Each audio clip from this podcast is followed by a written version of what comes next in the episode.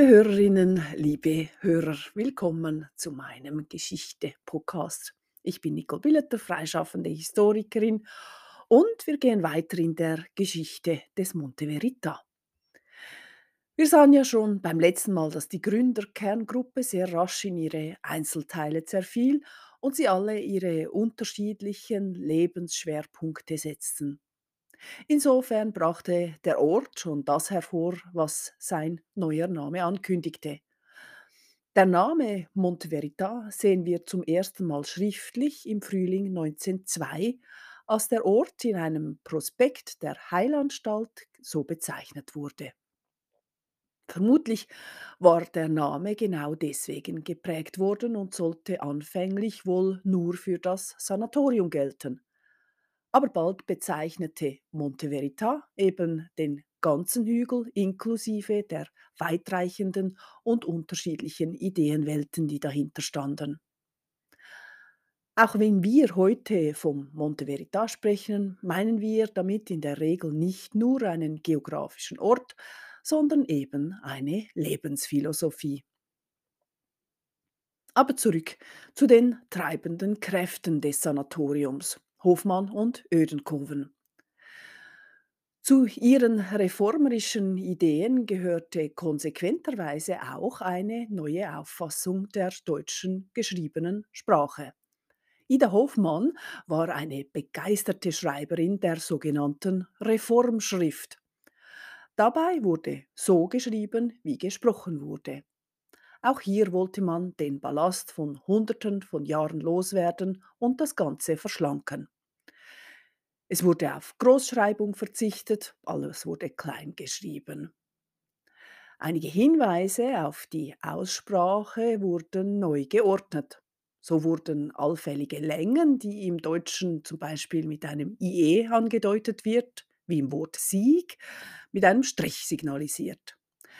Das macht die Schrift nicht einfach zu lesen, aber man kann sie immerhin gut mitsprechen.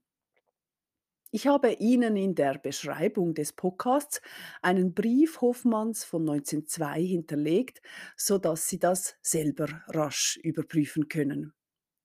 Hoffmann schreibt darin an den Zürcher Armenarzt Fritz Bruppacher, der den Anarchisten des Monte Verita sehr verbunden war und in späteren Zeiten dort auch Ferien machte. Hoffmann bot Bruppacher ein Manuskript an und verwies auch gleich darauf, dass sie dieses dann aber schon in der damals geltenden Orthographie abliefern würde. Wir werden immer wieder sehen, dass Hoffmann und Ödenkoven idealistisch dachten und fühlten, oft aber auch sogenannt realistisch handelten. Aber wir sehen, das reformerische Denken wurde bis in alle Bereiche durchgezogen. Es sollte alle Gebiete des Lebens neu beleuchten. Ida Hofmann war da sehr geradlinig. Interessanterweise zählte sich Ida Hofmann aber eben zu den Realistinnen, im Gegensatz etwa zu ihrer Schwester und deren Partner, die sie als Idealisten wahrnahm. Diese Unterscheidung ist immer eine, die in der neueren Bewegung auftaucht. Die Heilanstalt auf dem Monte Verita war Henry Ödenkoven und Ida Hoffmanns wichtigstes Anliegen. Sie bestand aus Gasthäusern für Kranke, aber auch für Gesunde, die den Alltag dort leben wollten. Diese Häuser waren im Grunde Klinik oder Besucherzimmer in Häusergestalt. In der Casa Centrale 1904 fertiggestellt gab es einen Speiseraum, wo alle zum Essen zusammenkamen. In der Casa Annata gab es Räume für Musik oder Lektüre. Dieser Ort war auch die Privatresidenz von Hofmann und Ödenkoven. Sein Name bedeutet nach fast buddhistischer Lehre nicht Selbst oder Ichlosigkeit. Also die Idee, dass das Selbst nicht wichtig sei und überwunden werden sollte. Es war ein äußerst spezielles Haus mit großen Fenstern und praktisch ohne Ecken. Alles war abgerundet. Schiebetüren ermöglichten einen diskreten Zugang. Alles war in Holz vertäfelt und ohne harsche Übergänge oder Brüche. Das Haus verfügte zudem auch über zwei riesige Terrassen, die zum Sonnenbaden einluden. Wichtig war, dass mit der Wahl eines Flachdachs auch diese Fläche ausgenutzt werden konnte. Für das Sanatorium wurden auch Plätze für Gymnastik oder die recht neue Sportart Tennis geschaffen. Ebenso wurde eine Wasserquelle erschlossen, um eigenen Strom zu produzieren. Denn alles sollte doch recht modern und auch hygienisch sein. Das einfache Leben, aber im besten Komfort. Wichtig war auch, dass alle Gäste mithelfen sollten. Ein bisschen Beschäftigung, je nach Neigung des Einzelnen, aber auch nicht zu viel, sodass sehr viel freie Zeit zum Sein und Leben blieb. Weder Hofmann noch Ödenkoven mochten Personal einstellen, denn beide hegten ja eine ausgesprochene Abneigung gegenüber dem ausbeuterischen Kapitalismus. Und dazu kam, die Besucherinnen und Besucher halfen gerne mit, weil sie eben natürlich an diese friedliche Reform glaubten und daran mitwirken wollten. Ein wichtiges Thema und eines, das man auch heute noch überall, ich möchte fast sagen, ausschlachtet, war jenes der Nacktheit auf dem Wahrheitsberg beziehungsweise die damals radikale Ansicht von Nacktheit der Reformerinnen und Reformer. Hoffmann und Ödenkoven waren wie viele in ihrer Bewegung der Ansicht, dass der Naturmensch wieder zum Vorschein kommen sollte, sich in allen Wortsinnen vom Korsett befreien sollte. Dazu kam die heilerische Ansicht, wonach Luft und Sonne auf die Haut nicht blockiert werden sollte. Also sei es völlig klar und natürlich, dass man sich auch nackt zeigen sollte, vor allem wenn man sich bewegte und arbeitete oder Sport trieb. Es ging dabei nicht darum, sich anderen zu zeigen, sondern wieder in die eigene ursprüngliche Natürlichkeit zu kommen. Ein Körper müsse an der Luft abkühlen können, die Haut wollte freie Luft atmen. In den gegenwärtigen Kleidern aber würde der menschliche Körper eingeschlossen, erstickt und eingezwängt. Die modernen kurzen Reformkleider mit weiten Ärmeln und kurzen Hosenbeinen oder breiten Röcken waren da ideal und schnürten nicht ein. Wollte man nicht gerade nackt herumgehen. Allerdings waren die Reformer durchaus auf Diskretion bedacht. Die wichtigsten Orte Orte zum nackten Sonnenbaden lagen auf Terrassen von Blicken geschützt. Ebenso wurden die Geschlechter voneinander getrennt.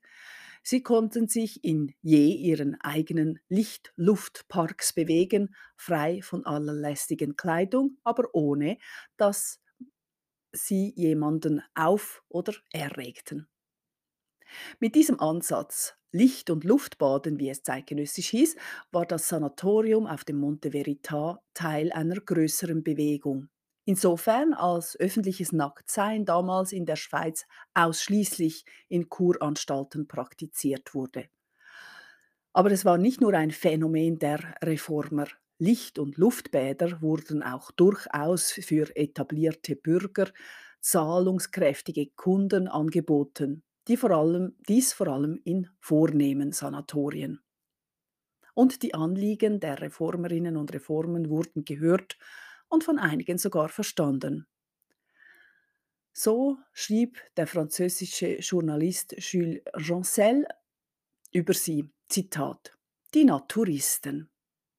Ebenso wie wir die Naturisten als Originale betrachten, ebenso sehen sie mit tiefem Mitleid diese angeblich zivilisierte Menschheit, die eine lächerliche Kleidung trägt, die eine Nahrung zu sich nimmt, die den Körper vergiftet, die in verpesteter Luft lebt und die sich endlich all jenen Stimulantien ausliefert, deren eine die andere fordert und die von der simplen Zigarre bis zur furchtbaren bis zum furchtbaren Morphium führen.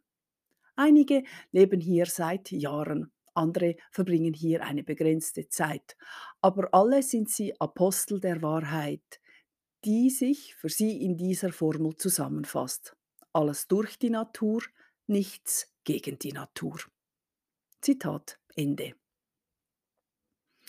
Wichtig war also auch die Kost, die nach der erneuten Überlegung von Ida Hoffmann nun sogar vegan war, meist auch roh.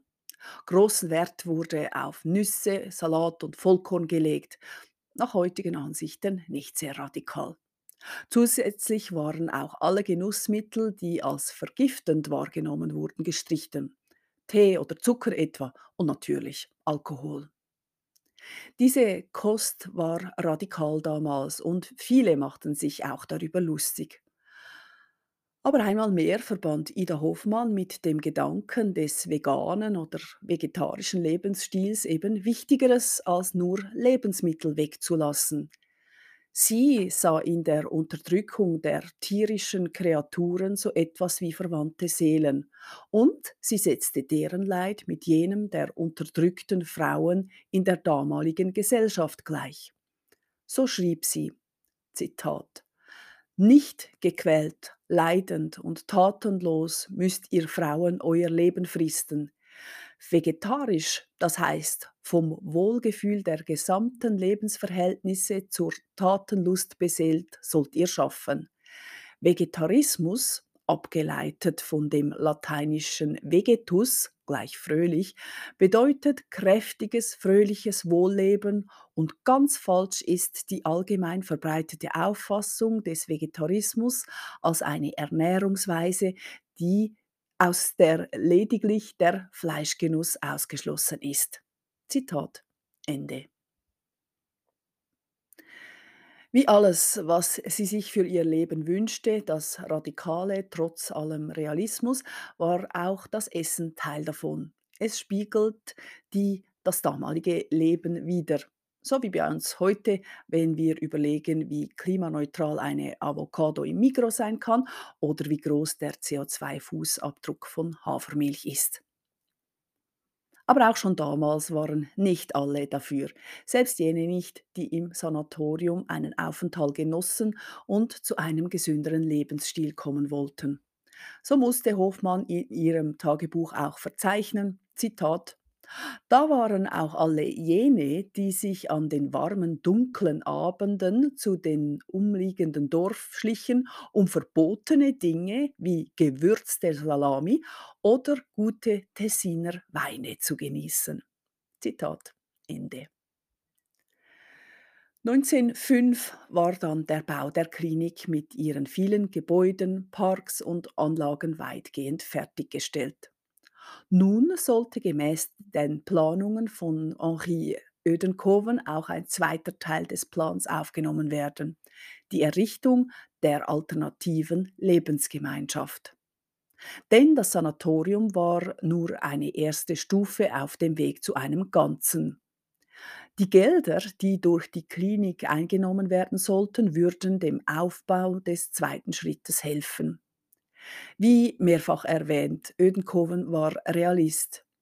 Für die neue Gemeinschaft erstellte er also zunächst einmal Statuten. Damit würde man Personen überzeugen können, eine Art Klarstellung, worum es in der Gemeinschaft gehen sollte. Ödenkoven stellte sich eine Art Genossenschaft vor, in die man sich einkaufen konnte, um Teil von dieser Gemeinschaft zu sein. Allerdings fand er damit keine Teilhaberinnen und Teilhaber. Und bei aller Realitätsfreundlichkeit, es sollte eben wirklich eine neue Gemeinschaft werden. Wichtigster Punkt war dabei, dass jede und jeder im Grunde nichts weiter machen sollte, als sich selbst zu finden und zu entfalten. Das war das oberste Ziel. Aber leider scheiterte nicht nur diese Gemeinschaft, bevor sie richtig begann.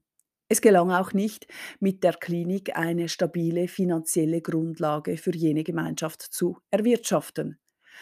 Die durchschnittliche Belegung der Betten lag bei 11, obwohl 36 zur Verfügung gestanden hätten. Die Auslastung lag also am untersten Rand der Wirtschaftlichkeit. Ödenkoven musste immer wieder mit seinem eigenen Geld aushelfen. Zudem waren die Zimmer der Klinik verhältnismäßig teuer. Nicht alle, die aussteigen wollten, konnten sich das leisten. So kam es, dass nicht so sehr Klinik oder statuierte Gemeinschaft zum Erfolg wurden, aber der Name und der Ruf des Berges. Viele Menschen, die auf der Suche nach Alternative oder auf dem Weg der Reformierung waren, reisten auf den Monte Verita, um sich das Leben, die Gestaltung und die gelebte Philosophie dort anzusehen und Schlüsse für ihr eigenes Leben zu ziehen. In der Diskussion oder Auseinandersetzung mit anderen Reformfreudigen konnten viele ihr eigenes Leben neu gestalten und ihre Ansichten stärken und umsetzen. Der Ruf des Ortes war bald überall und das Publikum also auch absolut international.